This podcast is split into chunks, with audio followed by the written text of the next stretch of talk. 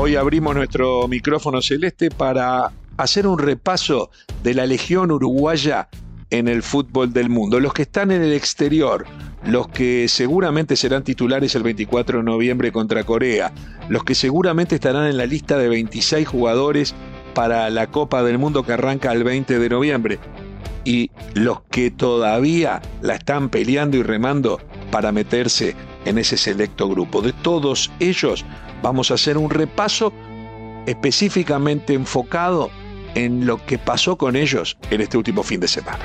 Footbox Uruguay con Sergio Gorsi, podcast exclusivo de Footbox. Y hoy voy a hacer un repaso, hace tiempo que no lo estoy haciendo, de jugadores de selección uruguaya que van a estar en el Mundial, algunos de ellos, la mayoría de los que voy a mencionar, y otros que perfectamente están peleando un lugar en la Copa del Mundo. Y quiero pararme en qué pasó este fin de semana y en base a eso poder eh, sacar alguna conclusión. Por ejemplo, Fernando Muslera sigue siendo titular indiscutible en el arco de Galatasaray eh, para eh, un partido que terminó perdiendo 2 a 1 con el Kaiserport en, en la Liga turca, pero en definitiva Fernando Murera es el segundo golero detrás de Roget hoy en día. Apareció Guillermo Varela jugando, está ganando minutos de titular en la victoria de Flamengo ante Atlético Mineiro, muy importante, jugó los 90 minutos Guillermo Varela por eh, lateral eh, derecho. El pelado Cáceres jugó los 90 minutos y sigue ganando minutos en Los Ángeles Galaxy en la MLS para el triunfo de su equipo por 1 a 0. Son algunos los jugadores que voy mencionando, estoy repasando.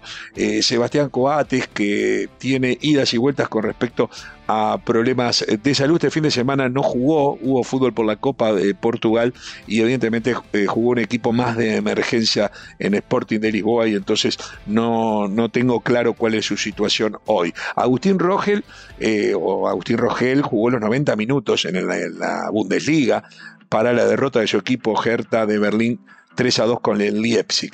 Josema Jiménez totalmente recuperado y esperemos que así siga hasta el Mundial. Jugó los 90 minutos para la gran victoria de Atlético Madrid contra el Bilbao por 1 a 0. Ya sabemos que Araujo se está recuperando, aparecen fotos de Ronald Araujo eh, haciendo los primeros ejercicios, pero la chance de que vaya a la Copa del Mundo y que, o que esté eh, físicamente hábil para la Copa del Mundo son, a mi gusto, cero. Ojalá me equivoque y voy a ser el primero en festejar. Un futbolista que en, los lateral, en el lateral uruguayo se ha pensado Giovanni González en algún momento, o como extremo, pero estuvo en el banco del Mallorca en la derrota ante Sevilla por la Liga Española. La está rompiendo, la están rompiendo Rodrigo Bentancur y Federico Valverde. Rodrigo Bentancur jugó todo el partido, salió en los descuentos en el minuto 93 está recorriendo, no sé, 15, 20 kilómetros por partido, hace todo bien, ganó el Tottenham 2 a 0 ante el Everest en un partido muy, pero muy difícil. Y Federico Valverde,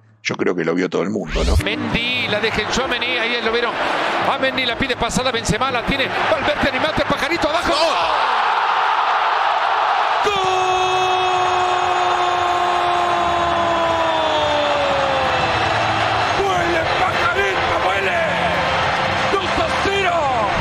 Además del golazo, en la extraordinaria eh, producción que está teniendo en el equipo español, Federico Valverde, sin duda el líder futbolístico hoy de la selección uruguaya y el hombre más respetado en el mundo del fútbol para el triunfo del clásico 2 a 1 ante Barcelona, tercer gol que le hace Valverde a, a su clásico rival. Lucas Torreira eh, jugó 87 minutos, fue titular en el partido de Galatasaray, es compañero de Muslera eh, en el partido de la Liga Turca. Matías Vecino fue titular y jugó los 90 minutos en la Serie A para el empate de Lazio contra Udinese 0 a 0. Estoy hablando, como ven, muchos jugadores jugando el partido completo o prácticamente sale en los últimos segundos. El que jugó también 90 minutos y se lo, se lo mira diferente porque es la MLS, es Facundo Torres, que sigue siendo una figura muy importante. Perdió 2 a 0 contra el Montreal, pero realmente tiene una extraordinaria actuación tanto en asistencias como en goles en los últimos dos meses en la MLS y mucha gente lo está pidiendo para la selección. Y justamente la polémica está con Brian Ocampo, porque Brian Ocampo, que fue citado en las últimas doble fecha de FIFA, a la cual no fue citado Facundo Torres, entró en el minuto 77 para el empate del Cádiz, su equipo contra Girona uno a uno, pero sigue todavía sin, sin afianzarse y ser eh, titular en el equipo que pelea por zafar de una incomodísima posición en el descenso. La gran alegría vino por el lado de Edison Cavani. Edison Cavani fue titular en el Valencia una vez más, hizo dos goles, uno de ellos de penal, el que hizo de cabeza fue sensacional, saltó esos saltos al estilo Cristiano Ronaldo, ¿no? De esos saltos que le saca medio cuerpo al rival, bueno, le, le, gana la, pelota prácticamente al arquero. Arrancando André Almeida, el centro de André Almeida, Cavani, gol, el matador, el matador, gol,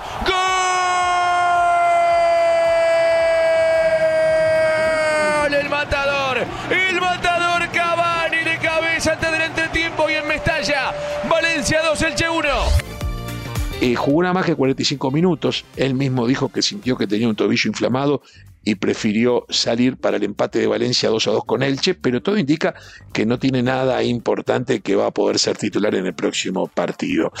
En el gran partido de la Premier, que ganó Liverpool 1 a 0 ante el Manchester City, Darwin Núñez entró en el minuto 72 y para mí jugó muy bien. Tuvo participación, obligó alguna amarilla al rival, tuvo varias situaciones eh, de ataque, de contragolpe también fue polémico en alguna que no se dio el balón con rapidez, tal vez en eso falló, pero en definitiva eh, Darwin Núñez sigue ganándose un lugar en el Liverpool, en este caso en el partido entre el Manchester City, que la gran noticia fue que Haaland no hizo goles. ¿no? Eh, Nico de la Cruz está pasando un muy buen momento en River argentino, veremos cómo le repercute la ida de Gallardo, que es una especie de padre futbolístico para él, pero la verdad que Nicolás de la Cruz está pasando por un momento fantástico y lo pudimos disfrutar con la Celeste en las últimas dos fechas FIFA. El que no apareció en el banco fue Rascaeta en el Flamengo, un jugador del cual también sabemos que está entre algodones, pero que va a ser muy importante para nosotros en la Copa del Mundo. Siguiendo en el fútbol brasileño, Joaquín Piqueré jugó los 90 minutos, es titular indiscutible en Palmeiras, el empate 0 a 0 en el clásico contra San Pablo y aparte fue el mejor jugador de su equipo. Estamos hablando del mejor jugador de Palmeiras, una potencia del fútbol sudamericano. Agustín Canovio entró en el minuto 56, en Atlético Paranense, futbolista que anda muy bien, le ganó 1 a 0 al Corinthians de San Pablo. Como dato, no está en la selección, pero como dato adicional podemos decir que David Terán eh, fue titular y salió en el minuto 56. No por Canovio, pero en esa tanda de cambios eh, salió eh, David Terán, que también este, juega y hace goles en el equipo de Santa Catarina. Pelistri estuvo en el banco para el empate de Manchester United y Newcastle 0 a 0. El que sí entró de titular esta vez fue Cristiano Ronaldo, que cuando salió salió muy molesto con el técnico, pero Facundo Pelistri no eh, tuvo participación en el partido, no tuvo minutos. Eh, sigo con más jugadores. Eh, Matías Olivera es titular en el Nápoles, pero en este partido entró a los 76 minutos en un partido que Nápoles le ganó 3 a 2 al Bolonia. así que Matías Olivera se sigue preparando, yo creo que no solamente número puesto en la lista, es titular, es de los jugadores que sabemos van a estar en la cancha en el debut el 24 de noviembre ante Corea. Eh, Lele Cabrera jugó los 90 minutos para el empate del español con Valladolid 0 a 0 por la Liga Española. Por un rato vuelvo a Turquía, allí eh, jugó Maxi Gómez de titular, eh, jugó 56 minutos, salió en el partido que su cuadro, el Trabzonspor, empató 2 a 2 con el Besiktas. Bueno, eh, Maxi Gómez tuvo 56 minutos de fútbol, se espera del goles, ha hecho algún gol últimamente, pero todavía no explota como ese gran goleador que entendemos puede llegar a ser. El que sigue haciendo goles y no está en el radar de la selección es Cristian Estuani, que es eh, con números que en algún caso, si superas primera y segunda, superan a, Suárez y Forlán, que son los máximos goleadores históricos del fútbol uruguayo en España. Pero Stuani ya batió cuanto récord se le puso en el camino, entró en el minuto 52 y terminó haciendo el gol a los 92 minutos para el 1 a 1 entre Girona y Cádiz en los descuentos logró un agónico empate eh, para el Girona. Dicho sea de paso, hay que decir que eh, en el Cádiz juega el Pacha Espino, que no está en el radar de la selección, pero es el capitán, juega los 90 minutos y es el capitán del Cádiz. Insisto, un equipo en el cual Brian Ocampo entró faltando 13 minutos, pero que no logra todavía afianzarse y que está con problemas en el descenso. En el fútbol italiano, el canario Álvarez Martínez, yo creo que está en el radar ahí como una posibilidad, no de los favoritos, pero que está, eh, tuvo algunos minutos, entró en el minuto 79 para la derrota de su equipo, el Suazolo con Atalanta 2 eh, a 1. Eh, Diego Godín esta noche está en la convocatoria para el partido de Vélez que está en los últimos lugares de la tabla de posiciones del campeonato argentino, pero es importante porque por primera vez en mucho tiempo Diego Godín está en una convocatoria tras haber estado parado eh, varios meses eh, tras haber ido a España a hacer la recuperación, tras volver a Buenos Aires, haber entrenado y eh, bueno, recién hoy es que gana la posibilidad de estar por lo menos en la convocatoria. Después que yo termine este podcast, seguramente a la noche sabremos si finalmente estuvo en el banco y ni hablemos si entró algún minuto. No me lo imagino que se lo ponga eh, como titular. Este es un, poco un panorama rápido de lo que estoy viendo de futbolistas uruguayos que eh, por el mundo tuvieron actividad, la mayoría de ellos, y esto es lo que me complace, la mayoría de ellos siendo titulares, muchos de ellos haciendo buenas actuaciones, eh, participando ya sea con goles, con asistencias o con jugadas importantes, y eh, dan un panorama relativamente optimista. Eh, me parece que acá también quiero ver cómo, cómo evoluciona lo de Coates con esas idas y vueltas de las lesiones. Y lo mismo lo digo para Josema, que insisto, esta vez jugó eh, los 90 minutos. Y bueno, veremos también cómo se va desarrollando esa puja por el lateral derecho de Uruguay entre Guillermo Varela y el Zorro Suárez. La salida eh, de Ronald Araujo disipó las dudas, porque en algún momento se pensó que Uruguay podía jugar con Ronald Araujo por eh, marcando punta derecha o en el lateral derecho, pero finalmente la imposibilidad, insisto, creo, ojalá me equivoque, pero no va a llegar, eh, hace que eh, la duda esté entre Guillermo Varela y el Zorro Suárez, mientras que el Pelado Cáceres, que es polifuncional y juega en todos los sectores de la cancha, en la MLS está jugando de zaguero. Está jugando y se está afianzando de zaguero, donde también estuvo en las últimas, en la fecha FIFA, estuvo jugando también en esa posición. Así están las cosas, entonces, en materia de futbolistas uruguayos por el mundo, mientras les hacemos el aguante, los miramos con la lupa y le prestamos mucha atención. Nuestro micrófono celeste entonces se abrió para saber qué pasa con ellos, qué pasó con ellos en este fin de semana y qué es lo que nos puede deparar de aquí el futuro. No olvidemos que el 21 de octubre el técnico Diego Alonso tiene que presentar la lista primaria de 35 futbolistas. Al Mundial pueden ir de esos 35. Y de esos 35 futbolistas van a quedar 26. Eh, todavía hay tiempo, todavía falta.